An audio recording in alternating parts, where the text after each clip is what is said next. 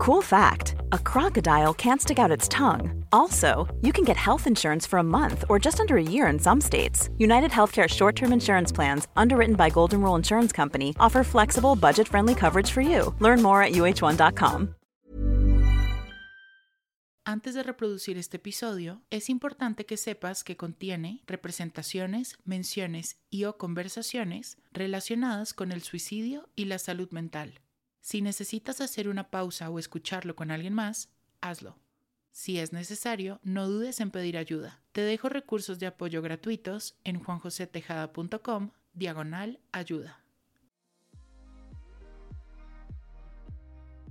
Bueno, estoy muy feliz muy emocionado, pero también muy honrado de esta mesa redonda que te traemos Así Me Siento, junto a dos personas que quiero mucho, que son de mi casa, de Trevor Project en México.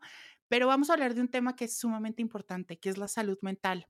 Trevor Project ahorita hizo un estudio que ya Jorge, que es psicólogo de Trevor Project, nos va a contar un poquito más de este estudio, pero se dedicaron a estudiar la situación de salud mental en México. Sé que en Así Me Siento nos escuchan en más de 76 países, pero estoy seguro que esta situación de salud mental tristemente no cambia mucho entre país y país, así que podemos entenderlo algo como un poco global, porque es una situación que nos está quejando a muchas personas en el mundo. Y también Diego, Carreto, que es eh, TikToker, creador de contenido, y es increíble porque tiene un mensaje muy bonito, se acerca mucho también a estos temas de salud mental y también nos va a compartir un poquito de su historia de vida. Y pues yo también, tú sabes que yo siempre pongo a disposición de este proyecto no solo mi historia, sino también mis traumas y todo lo que tengo que decir por estos temas. Así que, pues, bienvenidos. ¿Cómo gracias, muchas gracias. Bien. Oigan, pues primero quisiera que se presenten un poco para que los puedan conocer. ¿Quién es Jorge? ¿Quién es Diego? ¿Qué hacen? Cuéntanos un poquito. Tú empiezas, Jorge. Eh, yo soy Jorge, soy, bueno, mis pronombres son él y los masculinos. Eh, soy psicólogo, trabajo para The Trevor Project hace año y medio. estoy desde el lanzamiento del proyecto aquí en México. También me dedico a la práctica privada, entonces también eh, hay personas que me consultan y tú, Diego, cuéntame de ti. Yo, corazón, ¿qué te puedo decir? Yo me llamo Diego, me apellido Carreto, entonces, Diego Carreto.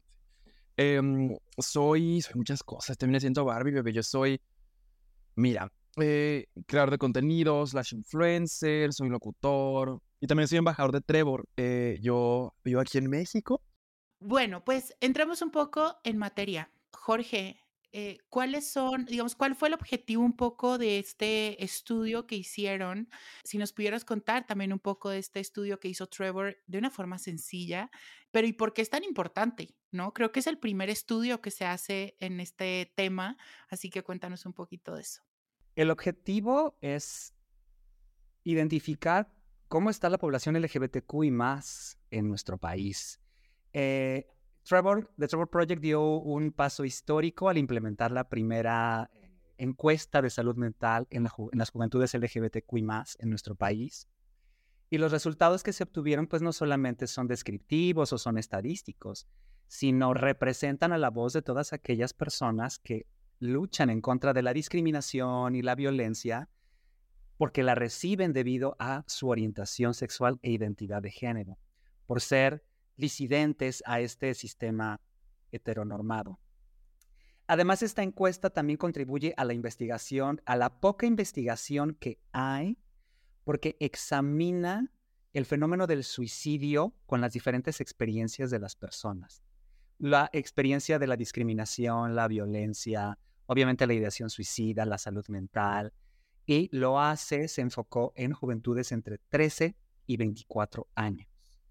Entonces, eh, hay datos bien, bien interesantes con respecto a esta encuesta, pero, y precisamente como eh, The Trevor Project es, el, se enfoca precisamente en esta población, es como lanza también esta encuesta. En Estados Unidos ya lleva, en México es la primera vez, pero en Estados Unidos ya van varios años que se lleva a cabo y arroja información muy importante que sirve para que las personas que nos dedicamos a la salud mental y también desde The Trevor Project podamos generar conciencia en nuestra práctica, en el trabajo, en el acompañamiento que hacemos para con las juventudes, pero también para generar conciencia y compartir estos conocimientos con la población en general y que nos concienticemos que entre todas, todes y todos podemos generar un cambio para la juventud LGBTQI y también para las demás personas que estén en una situación como la ideación suicida o el fenómeno del suicidio que es muy complejo.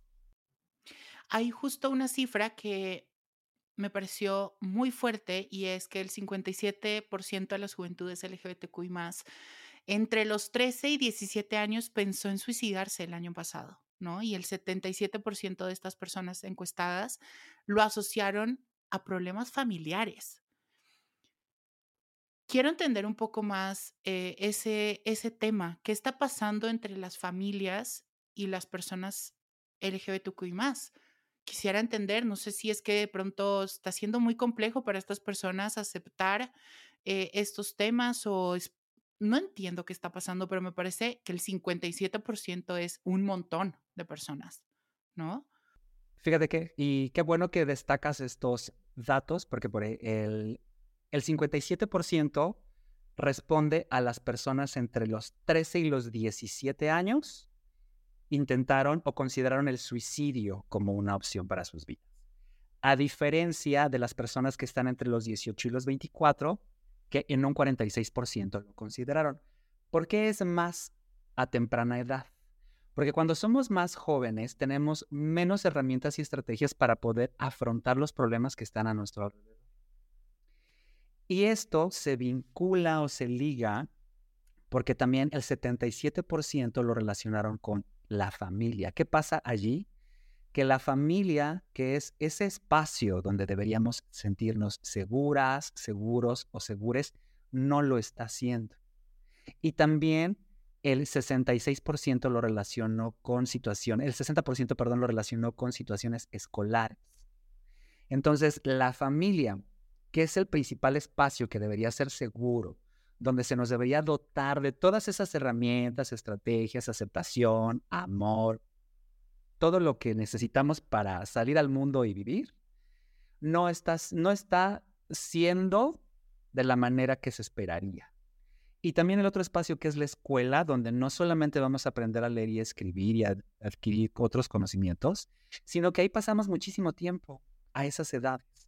No está siendo un espacio seguro, no están siendo espacios de validación no están siendo espacios eh, en donde las personas, independientemente de su orientación o identidad, pueden ser quienes son. Y esto es muy peligroso.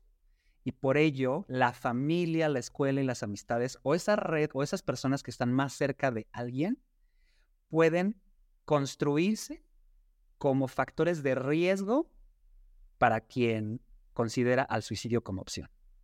Entonces, eh, como lo bien lo dices tú, Juanjo, es porque no queremos aprender o no queremos informarnos o también, también nos da miedo el tema. No es un tema sencillo el que en este sistema heteronormado, binario, donde se nos quiere imponer algo que no somos, pues entonces la expectativa de quienes nos educan o de quienes nos traen a este mundo son que seamos como lo marca el sistema. Y cuando no lo somos, pues obviamente no es un tema fácil, no es un tema sencillo. Es un trabajo personal que sí se puede llevar a cabo, es con voluntad, es con tiempo, es con paciencia, es con mucho amor, pero pues ahí están los resultados, ¿no? Los, los números hablan y, y nos está diciendo esto. Jorge, y esto está ligado mucho al tema, por ejemplo, de la aceptación de la identidad de género o la sexualidad de mi hijo, de mi hija o de mi hija? ¿O qué otros factores familiares pueden ser un problema ahí? Em, aquí sí quiero aclarar que, por ejemplo, la comunidad LGBTQI tiene altas tasas de suicidio, no por tener una orientación o una identidad de género distinta a la heteronormada. Perdón. Lo tienen porque precisamente por la orientación y la identidad de género reciben violencia por parte del contexto. La violencia es un fenómeno muy complejo también, donde no tenemos las habilidades y estrategias para poder comunicarnos, resolver problemas, controlar nuestras emociones, la autorregulación, no la tenemos desarrollada. tolerancia a la frustración. Y entonces lo más fácil o lo más inmediato es la violencia. Y la violencia tiene el objetivo de dañar a las demás personas. Entonces, cuando dentro de la familia, al tener esta interacción tan cercana, no tenemos el trabajo personal para saber que cada quien puede ser como tiene derecho, o puede ser nombrada, nombrado o nombrade, pues entonces eh, no tenemos tolerancia a la frustración, eh, queremos imponer nuestros esquemas de pensamiento, nuestros prejuicios, también hay mucho miedo, eh, nuestras emociones no se regulan y entonces las decantamos en contra de quien debería ser como consideramos que tiene que ser. Entonces, es la interacción, es la que no tenemos información, es la presión social también, porque qué va a decir mi familia o cómo le va a ir a mi hija, a mi hijo o a mi hija. Esta sociedad eh, le va a violentar. Y sí, muchas veces así pasa. Entonces es mucho miedo también el que hay detrás. Mucho, mucho miedo, desinformación. Pero trabajando en equipo podemos salir adelante. Oye, Diego, ¿y tú? Eh, ¿Qué nos pudieras compartir un poco de este tema? ¿Cómo fue tu navegar este tema de tener estas conversaciones, de toda la aceptación que tuviste con tu familia? ¿Qué tan importante sentiste mucho tu red de apoyo en esos momentos que nos puedas compartir? En lo que te sientas cómodo, claramente. Yo siento que vemos mucho como este diálogo, ¿no? De la familia tradicional y como que se defiende, ¿no? Como la familia tradicional y que eso implica que hay familias que no son tradicionales, ¿no? Que en estos como estándares morales no son correctas o no están bien. Yo vengo de una familia monoparental, o sea, mi mamá fue mamá soltera. Entonces, no tuve realmente un papá presente, de hecho, no lo conozco. Y es como muy curioso porque siento que es una forma muy distinta de, de ver al mundo y de crecer conociendo todo lo que viene siendo como tu entorno inmediato, cuando la vía en la cual se te presenta es femenina o con una visión femenina.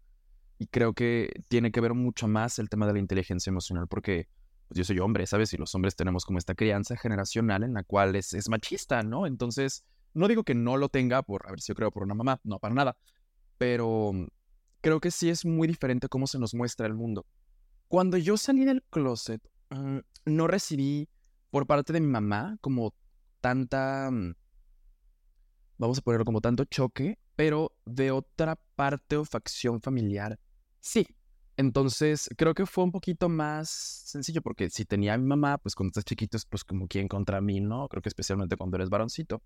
Pero creo que empezar a ver cómo, cómo es crecer y, y, cuál es la diferencia entre lo que ves en tu casa versus lo que ves en la sociedad. Yo viví un chingo de violencia en, en entornos escolares y siempre fui un súper rebelde.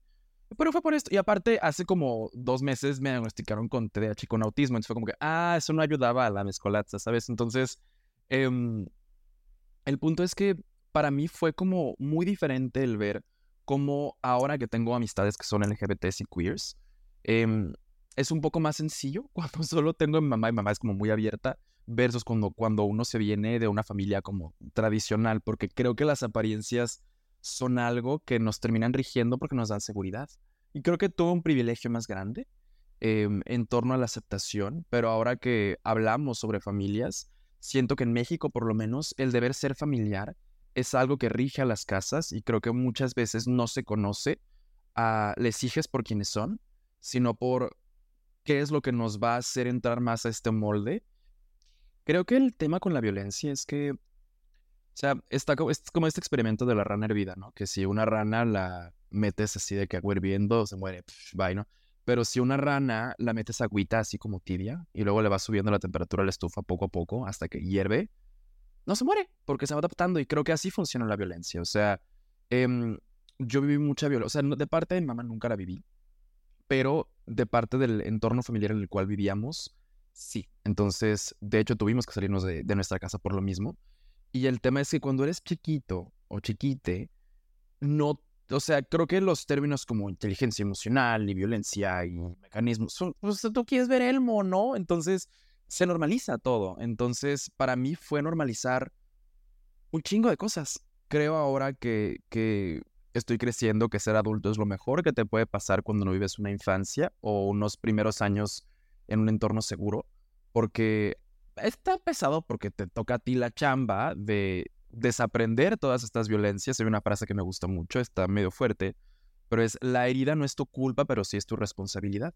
Entonces, o sea, pues no me tocó, o sea, no, yo no propicié que hubieran personas violentas, pero pues los efectos sí me tocan, ¿no? Y creo que la violencia o la forma en la que yo la entiendo es un ciclo.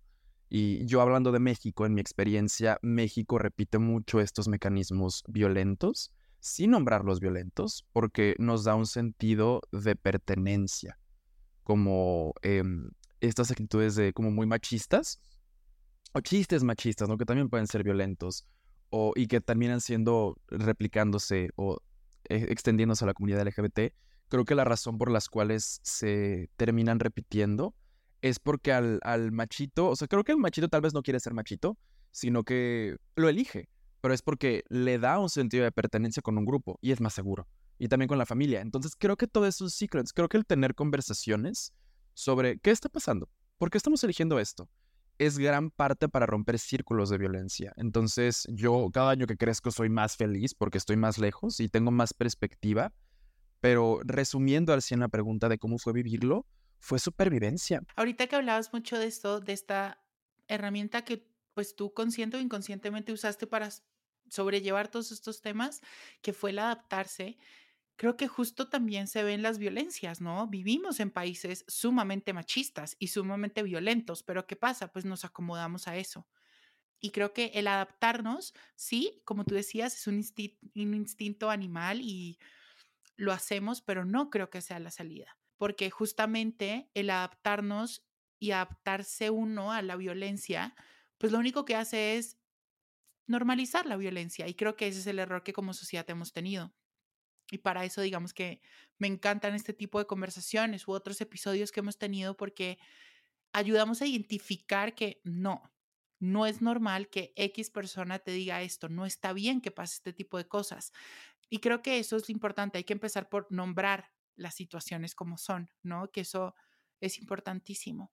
Y ahorita también quiero retomar el tema que hablabas de, tu familia y me encanta que, hayas podido tener ese, se puede decir privilegio y tristísimo que sea un privilegio, pero pues tuviste un privilegio de tener una, un hogar sano, una mamá que no, no te discriminó, pero entiendo que en el reporte también hay otra cifra que me llamó mucho la atención y es que menos del 22% de estas juventudes LGBTQI tienen acceso a un hogar, eh, los llaman un hogar afirmativo, ¿no? Con espacios de validación y un espacio sano.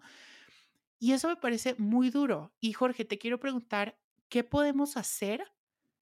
¿Cuál es ¿Cuál es ese antídoto para justamente estos espacios de que podamos tener espacios más sanos, espacios más abiertos para hablar de temas que sí pueden ser difíciles porque lo he vivido, pero hoy en día, ¿qué podemos hacer desde tu visión como profesional en la salud para tener espacios más sanos, hogares mucho más afirmativos y que sean más seguros para nuestras infancias y las personas en general? Bien interesante tu pregunta y compleja también al mismo tiempo porque pues es primero informarnos. Todas las personas es importante que nos podamos informar.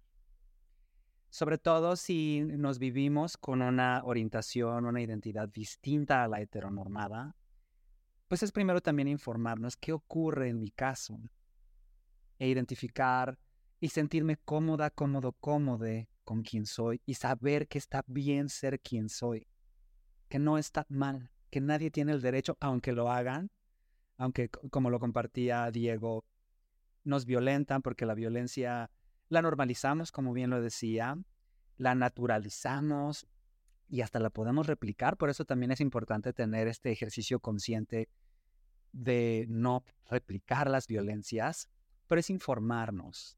Pero también, si yo no pertenezco a la comunidad LGBTQI, me informaré, porque también yo no sé si tengo sobrinas, sobrinos, hijas, hijos, hijes, y entonces no sabemos cómo lo están viviendo, o primas, primos, tías, tíos, quien sea, y no sabemos cómo lo pueden estar viviendo.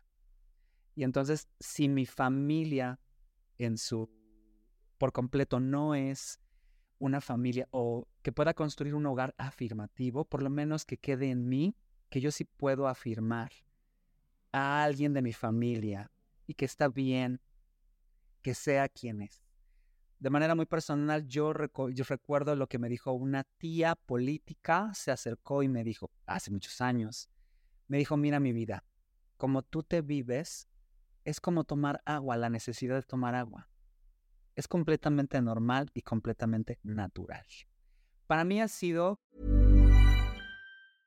Hey, I'm Ryan Reynolds. At Mint Mobile, we like to do the opposite of what Big Wireless does. They charge you a lot, we charge you a little. So naturally, when they announced they'd be raising their prices due to inflation, we decided to deflate our prices due to not hating you. That's right. We're cutting the price of Mint Unlimited from $30 a month to just $15 a month. Give it a try at mintmobile.com slash switch. $45 upfront for three months plus taxes and fees. Promote for new customers for limited time. Unlimited more than 40 gigabytes per month. Slows. Full terms at mintmobile.com. Everyone knows therapy is great for solving problems.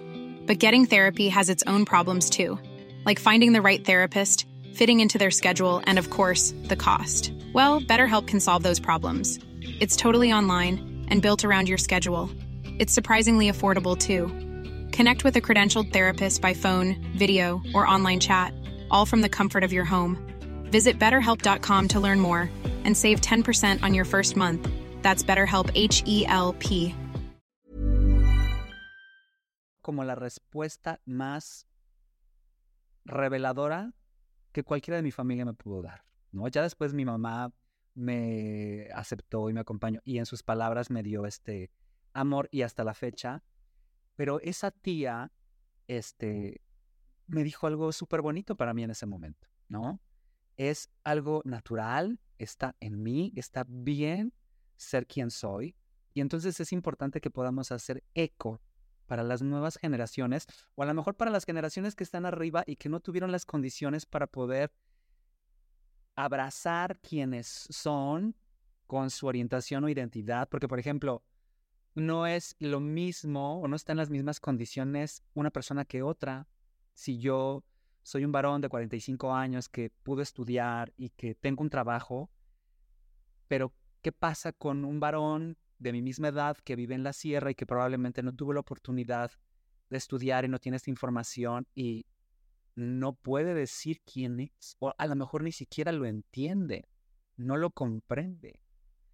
Entonces, desde ahí primero informarnos para poder tener y poder construir, si no un hogar afirmativo, por lo menos un espacio seguro, afirmativo, para quien esté cerca de mí. Ese es la, como lo básico que podemos hacer, informarnos y tener este ejercicio para poder acompañar a alguien y decirle, no pasa nada, está bien, está bien ser quien tú eres. Por eso está la estadística así, menos del 22% tuvo la oportunidad de estar en un espacio afirmativo, en un hogar afirmativo. Y también dicen el 34% sí sintió que se le aceptó, pero ¿qué pasa con el otro 66%? Pues no lo sintió, ¿no? No hubo esa apertura, no hubo la aceptación.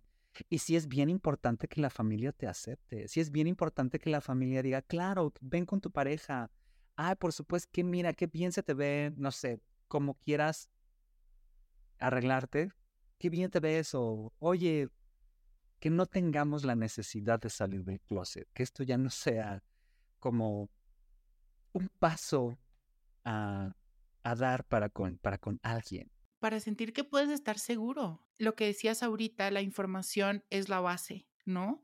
Eh, la información es poder al, fin, al final de los días. Y justo esa desinformación es de donde se generan muchas violencias, siempre lo he dicho, ¿no? Algo muy importante en todo este tema que hablabas era justo la familia, ¿no? Y el que para nosotros como seres humanos ya alejándonos de si somos hombre, mujer, eh, lesbiana, gay, transexual, lo que sea, somos seres humanos y los seres humanos son seres sociales de base. Así que lo que nosotros necesitamos para vivir y sobrevivir es sentir que somos parte de algo, ¿no? Es poder sentir conexión, pertenencia y amor. Eso es lo que necesitamos. Y cuando no sentimos eso, que puede justamente llegar cuando vivimos violencia en nuestra casa por nuestra orientación sexual o por nuestra identidad de género o por millones de situaciones más, es cuando empezamos a sentir esta emoción tan difícil que es la vergüenza, ¿no? Que una vergüenza no atendida, lo entendíamos en un episodio, así me siento que hablamos con Gabo Carrillo de toda esta emoción, puede tener consecuencias tan difíciles como el suicidio, por ejemplo. Y esto que expresas precisamente es una de las claves del fenómeno del suicidio. Detrás de un intento, detrás de la ideación, detrás de este fenómeno, hay un gran sufrimiento por parte de cada persona que lo considera. Y cada crisis o cada... porque se presentan las crisis y la intensidad de la ideación crece y es muy fuerte y los detonantes pueden ser distintos entre cada una de estas crisis y hay un sufrimiento muy, muy fuerte. Y entonces estas expresiones de fue muy valiente la decisión que tomó o quien se suicida, este, quien, quien avisa no se suicida. No, o sea, sí pasa. Sí avisaron, sí hay diferentes factores y elementos que podemos identificar para saber que alguien está pidiendo ayuda, para saber que alguien está en peligro, para saber que alguien tiene un sufrimiento profundo y que necesita saber que no está sola, solo o sole y también prepararnos para poder acompañarle y afrontar la situación. Hablabas ahorita y quiero retomar y, quiero que, Diego me puedas contar un poquito. Hablabas mucho de esta diferencia de la interseccionalidad que es tan importante para entender estos fenómenos de violencia y de privilegios y opresiones que vivimos como sociedad, eh, sobre la diferencia que existe de un hombre de 40 años con privilegios en educación, en recursos, viviendo en una ciudad grande, etcétera, lo que puede vivir otra persona que posiblemente vive en la sierra o en un lugar un poco más rural. Y ahí creo que entra mucho el tema de la representación, ¿no? Eh, y del podernos entender desde ese, desde ese ámbito. Y te quería preguntar a ti, Diego, eh, de pronto como alguien que eh, descubrió su sexualidad, pero también como alguien que de pronto ha podido navegar ciertas situaciones de salud mental, ¿Cómo podrías describir la importancia de la representación y la visibilidad en los medios y en las plataformas digitales de, juventudes LGBTQI, ¿no? O de situaciones de salud mental. A mí me ha pasado, por ejemplo, con mi cuerpo, fue y ha sido sumamente importante yo poderme sentir representado en diferentes situaciones, ¿no? Porque a mí me pasaba mucho que yo salía y veía la televisión y no veía a alguien con un cuerpo parecido al mío. Y eso hacía que yo sintiera que mi cuerpo era, estaba mal. Entonces, cuéntame un poquito de esa importancia de la visibilidad y de la representación y cómo impactó eso en tu vida. Yo siento que es que todo es representación. ¿A qué me refiero con eso? O sea, siento que somos en gran parte producto de los modelos que nos vieron crecer o de los, que, los modelos que vimos creciendo, ¿sabes? Porque creo que partimos mucho de los roles y también quién quiero ser, ¿no? Y creo que es como un norte. Entonces, siento que muchas veces como personas LGBT en un país que tal vez no es tan abierto, todavía em, te toca ser tu propio modelo a seguir, o como hacer como un híbrido como Frankenstein, así de que es que me gusta esta persona, cómo canta, ¿no? Y el, mensaje que transmite, pero me gusta mucho cómo se viste tal persona y, y la parte de valores de tal y me inspira mucha fuerza tal, pero son personas completamente diferentes y tal vez ni siquiera se topan y tal vez ni siquiera sean al 100% personas que tengan como que mensajes en pro de, de la comunidad, ¿sabes? O sea, siento que muchas veces agarramos lo que nos, lo que queda, o sea, de la repartición lo que hay.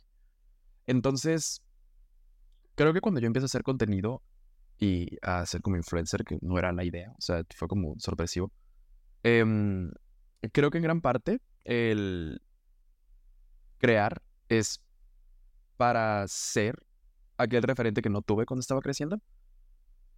Y creo que me hubiera, sí, me hubiera gustado mucho el haber seguido como un Oye Diego cuando estaba creciendo. Y no es pararme el cuello esa vez de que soy perfecto, porque, pero creo que tenemos una plataforma y creo que hay que ser muy conscientes de esa plataforma. Y creo que no, o sea, creo que el entretenimiento también cumple una función y creo que hay entretenimiento muy banal y se vale, ¿no? Se vale.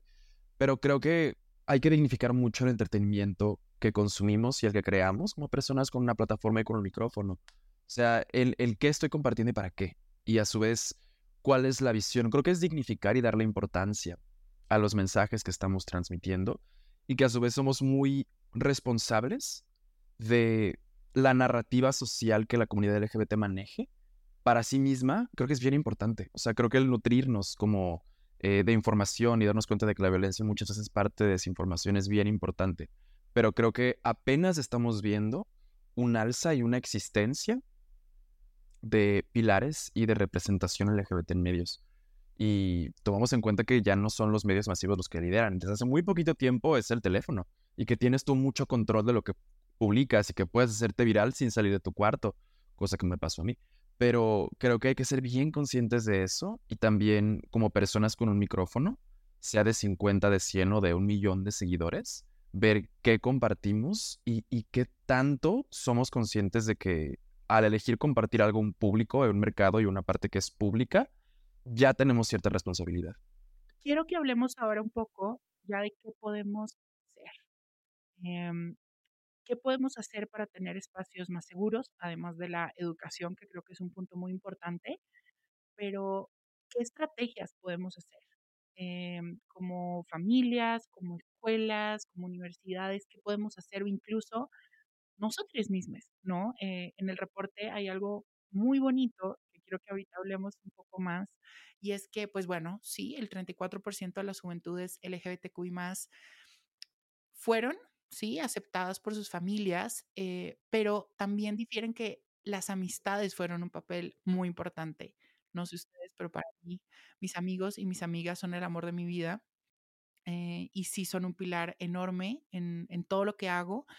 Entonces, que podamos hablar un poco de eso, ¿no? Ya hablando un poco más puntualmente de estrategias, ¿qué podemos hacer para tener espacios más seguros que propicien estos espacios un poco más afirmativos eh, para las juventudes?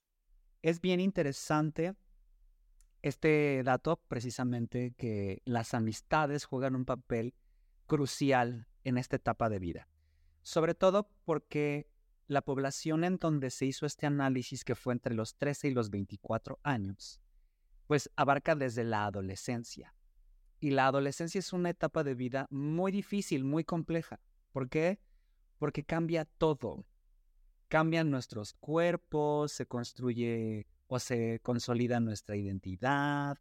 Y aparte, el contexto tan complejo que existe pues hace que no tengamos herramientas y estrategias para poder afrontar, uno, el tema de la orientación y la identidad, porque aparte pues crecemos muchas veces con estos estereotipos ya construidos para que seamos de tal o cual manera y en esas casillitas que nos construyeron. Entonces, si identificamos que no caemos en esas casillas que nos han construido, como hace rato expresaba Diego, pues es peor. O sea, quien primero lo identifica, pues es nosotras, nosotros, nosotres, y luego no sabemos qué hacer.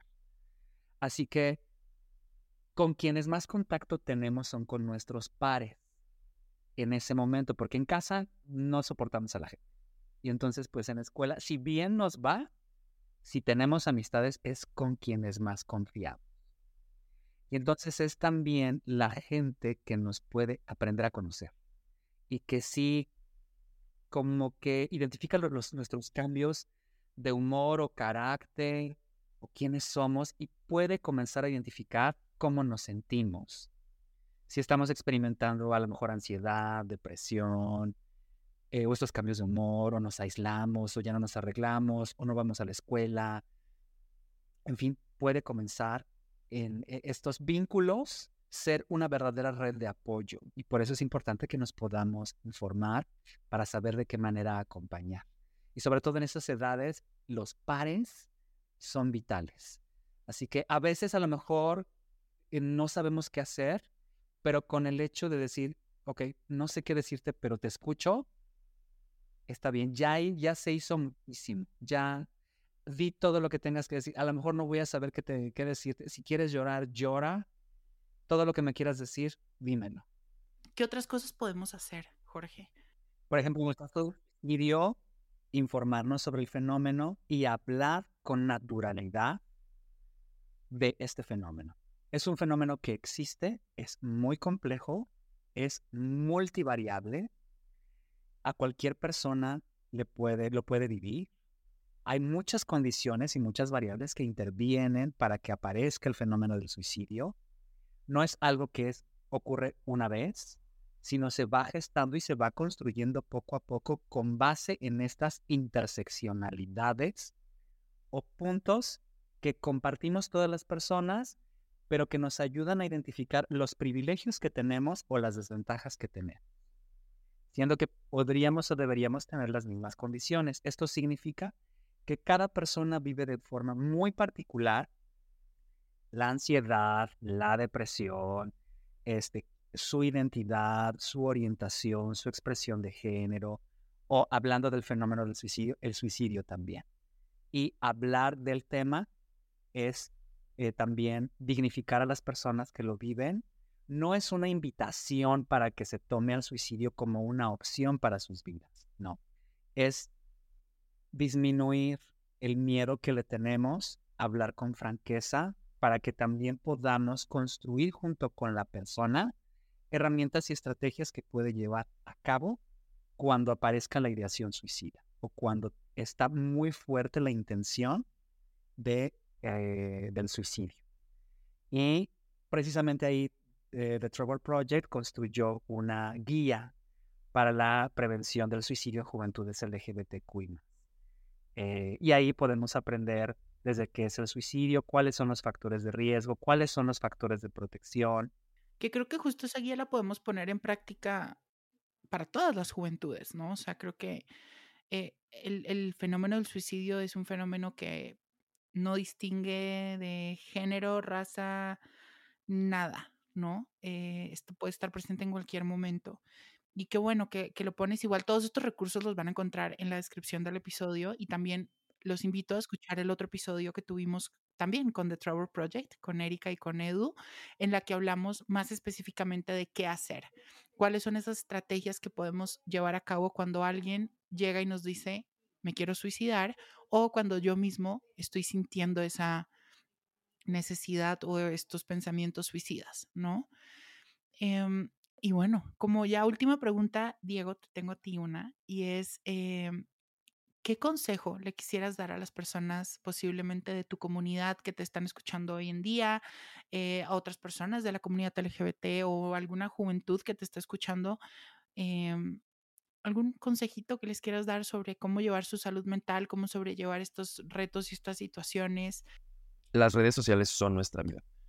Y creo que más para las personas de la comunidad LGBT o las juventudes de la comunidad LGBT, creo que Creo que las redes es donde encontramos lo que no vamos a encontrar en nuestro vecino, o lo que no vamos a encontrar en nuestra escuela, o en nuestra familia.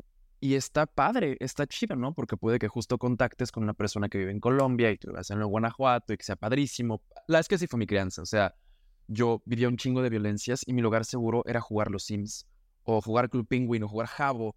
Entonces ahí encontraba gente, ahí tenía amistades eh, y creo que ha evolucionado y ahora es, por ejemplo, Twitter, ¿no? O diferentes formas, pero creo que es padre, tiene su lado bueno, pero creo que vivir en una comunidad o una sociedad que sea tan dependiente de algo que es tan cambiante como hablábamos ahorita, Juanito, que es, por ejemplo, el algoritmo y, interacción y likes y comentarios y tal cosa, creo que termina haciendo que el efecto que recibamos sea contraproducente. Un gran consejo de salud mental y, y un mensaje que le daría a otras juventudes es toquen el pasto. O sea, creo que las redes son lugares increíbles, pero creo que tenemos que entenderlos como herramientas, medios y no como fines. Creo que, por ejemplo, escuchar tu podcast, Juanito, es algo que debe de dar serotonina acompañamiento y una rutina a alguien y le hace sentir cosas increíbles, perfecto. Y, y que esa sea la herramienta y que para eso utilicemos las redes.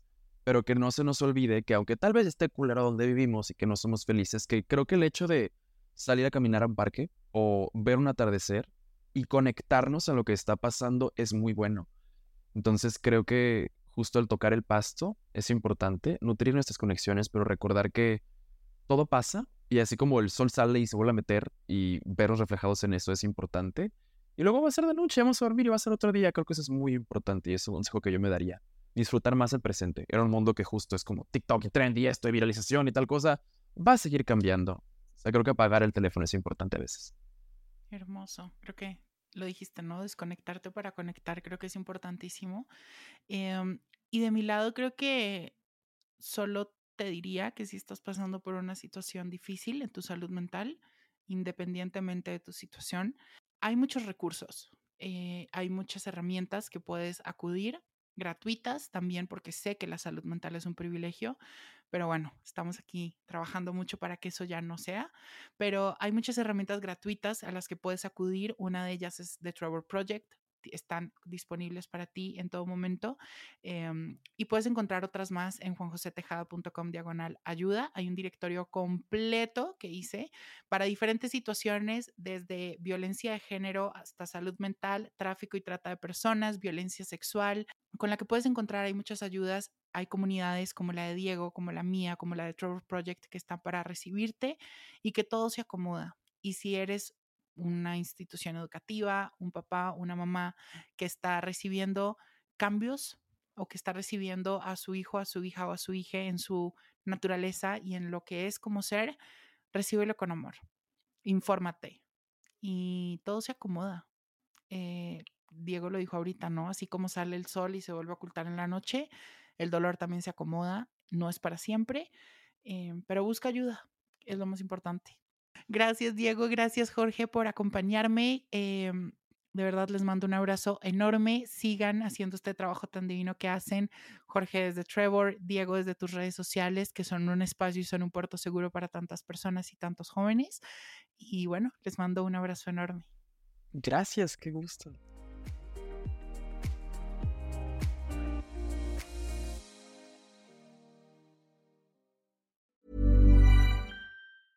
Hey, it's Paige DeSorbo from Giggly Squad. High quality fashion without the price tag. Say hello to Quince.